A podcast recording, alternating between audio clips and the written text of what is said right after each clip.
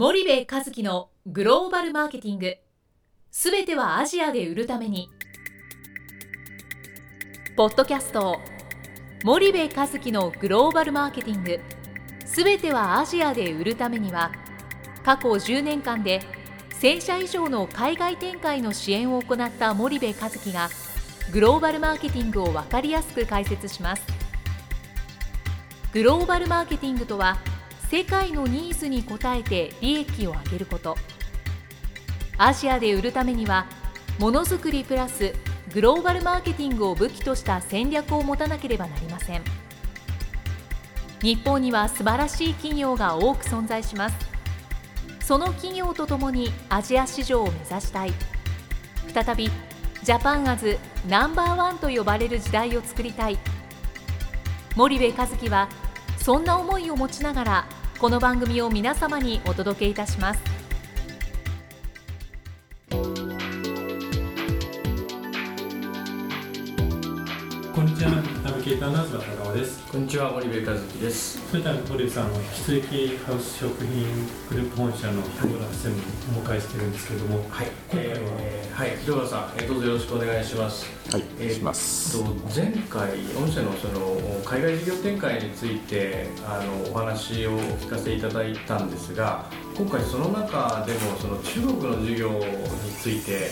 えー、とお話を聞かせていただいてもよろしいでしょうか？はい、えー、わかりました。えー、それではあの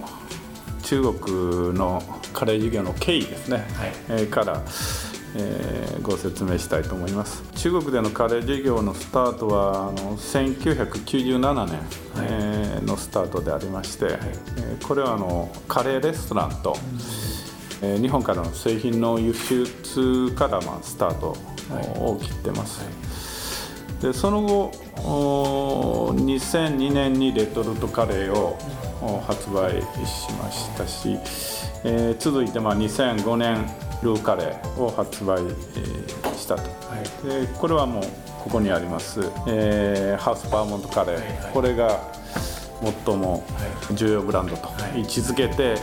まあ、展開しているとい。うところです、まあ、ひおかげさまで非常にあの堅調にえー推移してきてますのでやはりここ23年が非連続のその拡大に向けては、えー非常にまあ経営資源も投下して塩をかけなければいけないなというタイミングだったなというふうにあの理解してます。あのなんか中国でこう生活をしてる方なんかはあのハウス食品が中国でカレーをものすごい頑張っているっていうのはすごく理解をあのしてるところだと思うんですが結構日本にいらっしゃるような方だとカレーライスをこう中国人食べるのかなみたいな疑問をあの浮かぶと思うんですよねで御社はそのカレーライスを中国人民食へっていうふうに掲げられてこうやられてきていてで一つのそのこう食文化を向こうでこう作り上げようというあの非常に強い意志をこう肌から見て感じるんですけども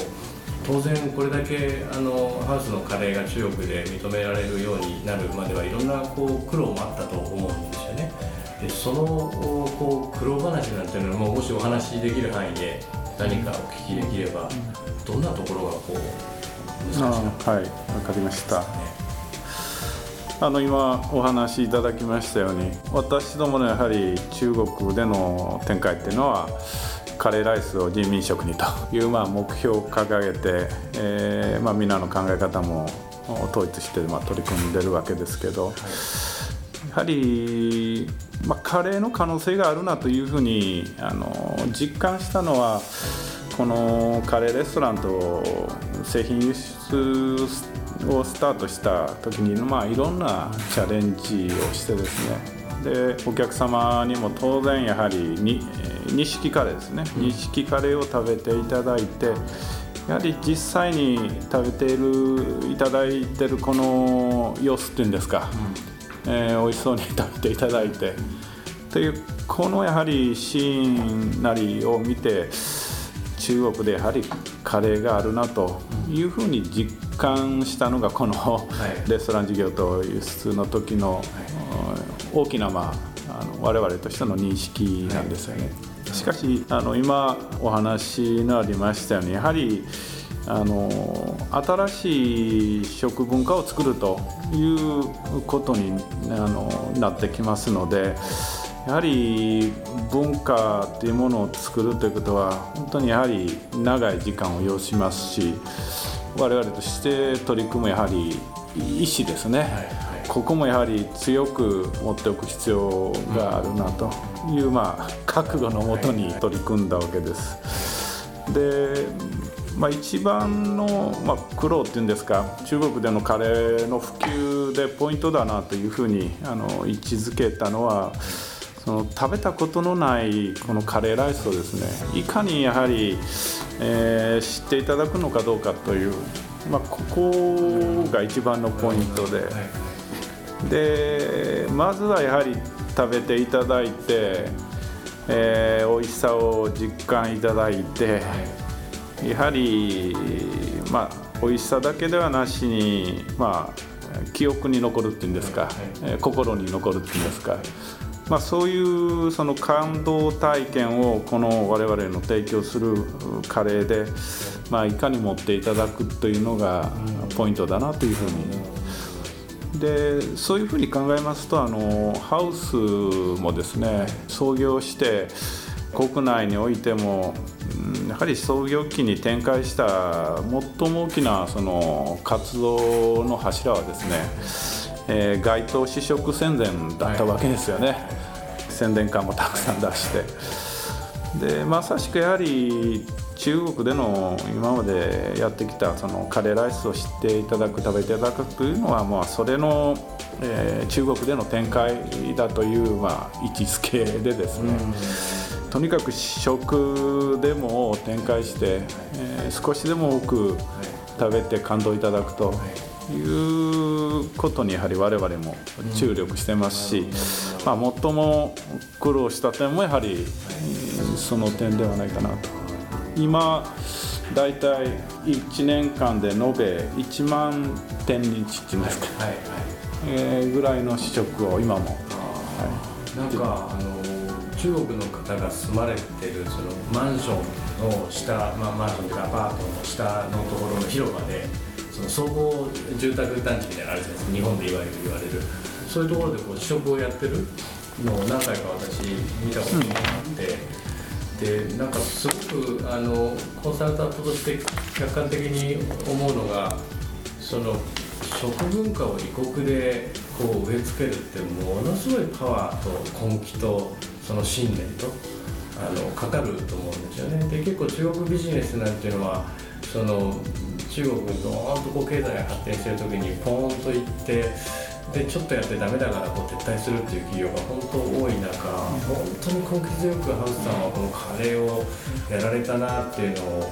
そのずっとこう見てきてあのものすごいななんていうんですかねその辛抱と不安と全部をこう乗り越えないといけないこの過去10年っていうのはものすごいなんか企業としての価値になってるんじゃないかなっていう気がするんですけど、やっ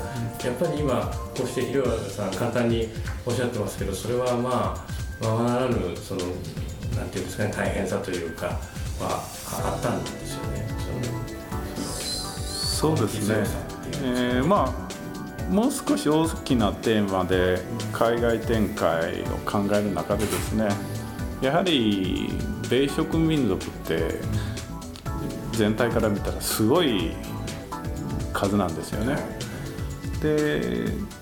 米植民族に対してやっぱりカレーライスを広めていこうというのが、もうカレーをベースとしたハウスシャンキングループのもう根底のミッションだというふうに理解してますので、まあ、そのベーシック民族に対してトライアルしようというふうに決めて展開したのが、まあ、中国が第一弾の展開ということ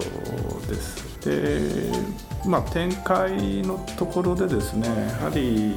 まあ、一つのポイントは先ほどあの団地の下でって言ったんですかショッピングセンターいろんな、まあ、街頭での反則活動のお話いただいたんですけどやはりあのカレー事業をもっともっとその広い面展開をこうしてお客様との接点を最大化させるのかどうか、まあ、ここが一番ポイントに、まあ、ポイントだったなというふうに今思ってます。ですから流通を通してそのスーパーさん等での、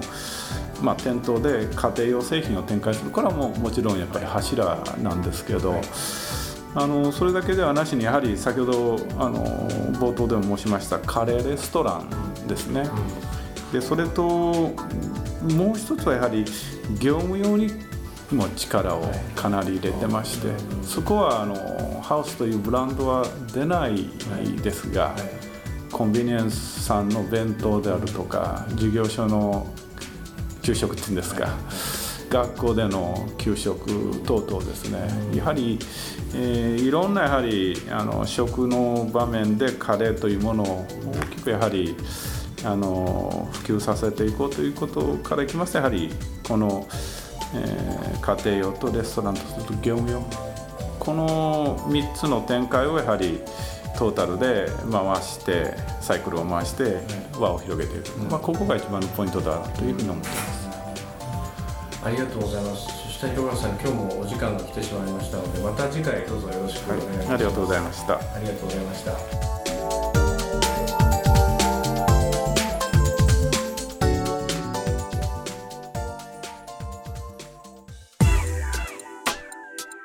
本日のポッドキャストはいかがでしたか？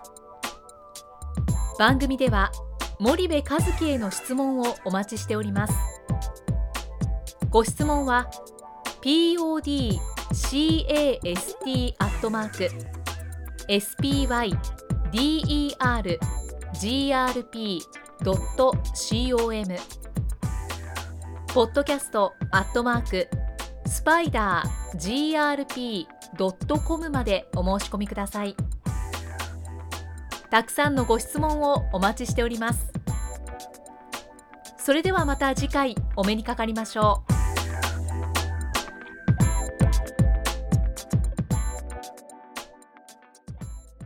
森部和樹のグローバルマーケティングこの番組はスパイダーグループの提供によりお送りしました。